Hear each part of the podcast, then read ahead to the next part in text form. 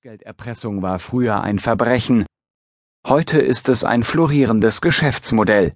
Hersteller von Kameras, Handys und Druckern verschlechtern ihre Modelle künstlich, um uns teure Extras verkaufen zu können. Eine Abrechnung.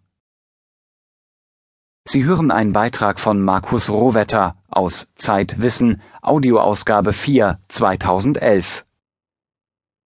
Angenommen, wir wären Pizzabäcker in einem miesen Mafiafilm.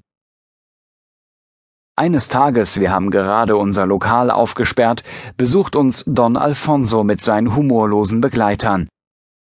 Diese zerren uns in die Küche, weil sich Blut von den Kacheln besser abwischen lässt, zertrümmern uns das Nasenbein und machen uns dann ein Angebot, das wir nicht ablehnen können.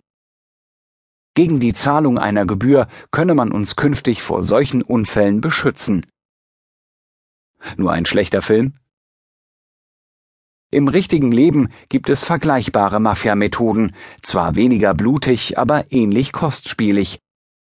Opfer sind wir alle. Täter sind die Hersteller von technischen Geräten, von Handys, Computern, Kameras. Ihre Druckmittel sind Anti-Features, Tricks und Kniffe, mit denen sie ihre Produkte vorsätzlich schlechter machen, als sie eigentlich sein könnten. Kleine elektronische Schweinereien, die uns das Leben mit der Technik zur Hölle machen und dafür sorgen, dass wir zahlen und zahlen, um sie loszuwerden. Was uns natürlich nie gelingt, weswegen wir noch mehr zahlen und zahlen und irgendwann sogar glauben, das sei völlig normal, aber das ist es nicht, das ist Beschiss. Manche Handys zum Beispiel kann man nur mit SIM-Karten bestimmter Netzanbieter benutzen. Das ist ein klassisches Anti-Feature. Denn technisch passt jede SIM-Karte in jedes Handy, doch Telekom, Vodafone und all die anderen Netzbetreiber nehmen uns diese Freiheit, damit wir weiter mit ihren teuren Tarifen telefonieren und ja nicht mit einem anderen Anbieter fremdgehen. Loswerden können wir die Sperre natürlich nur gegen Bares.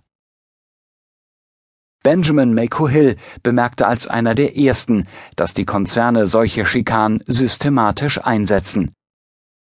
Hill ist Amerikaner, 30 Jahre alt, schlaksig und unvollkommen rasiert.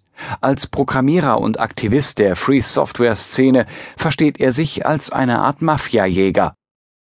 Hill findet es gar nicht gut, dass die Konzernbosse ein Geheimnis darum machen, wie die Dinge funktionieren, die sie uns verkaufen.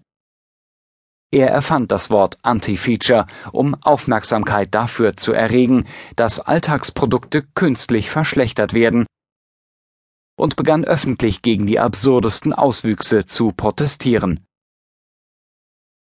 Aufgefallen ist ihm zuletzt Intel, Seit dem Herbst experimentiert der weltweit größte Chip-Hersteller in den Vereinigten Staaten mit einem Upgrade-Service für Prozessoren.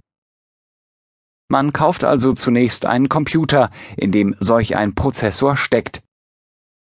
Ist man mit dessen Leistung unzufrieden, darf man für etwa 50 Dollar eine Intel Upgrade Card erwerben, mit der sich via Internet eine schnellere Prozessorleistung herunterladen lässt. Aber Moment mal. Wie ist es möglich, ein Stück Hardware per Datendownload zu verbessern? Doch wohl nur, weil die Prozessorleistung ab Werk gedrosselt wurde und nun durch eine Art digitalen Schlüssel wieder entsperrt wird. Kein Drama? Von wegen, beim Neuwagenkauf würden wir uns so etwas nie bieten lassen.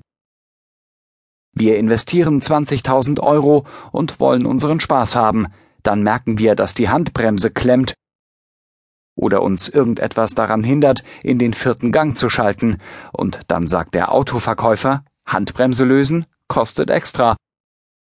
Hochschalten kostet auch extra. Ist das nun Service oder unverschämt? Anti-Features erfüllen verschiedene Zwecke, sie verleiten uns dazu, mehr Geld auszugeben oder sie gaukeln uns eine besondere Markenqualität vor. Oft sogar beides zugleich, wie bei Apples Musikladen iTunes Store. Da sollten einzelne Lieder, in höherer Qualität, wie es hieß, vor Jahren plötzlich 30 Cent mehr kosten. damit der digitale Kopierschutz entfernt wird, der zuvor verhindert hat, dass man sie auf einigen Musikspielern überhaupt abspielen konnte. Gemein ist allen Anti-Features, dass sie kaum als solche zu erkennen sind. Sie werden uns oft sogar als tolle Innovation verkauft, als Zusatznutzen oder als Schutz unserer Geräte vor den Gefahren der Welt. Wie sagte doch Don Alfonso, wäre es nicht wunderschön, wenn mächtige Freunde für schmales Geld ihre schützende Hand über uns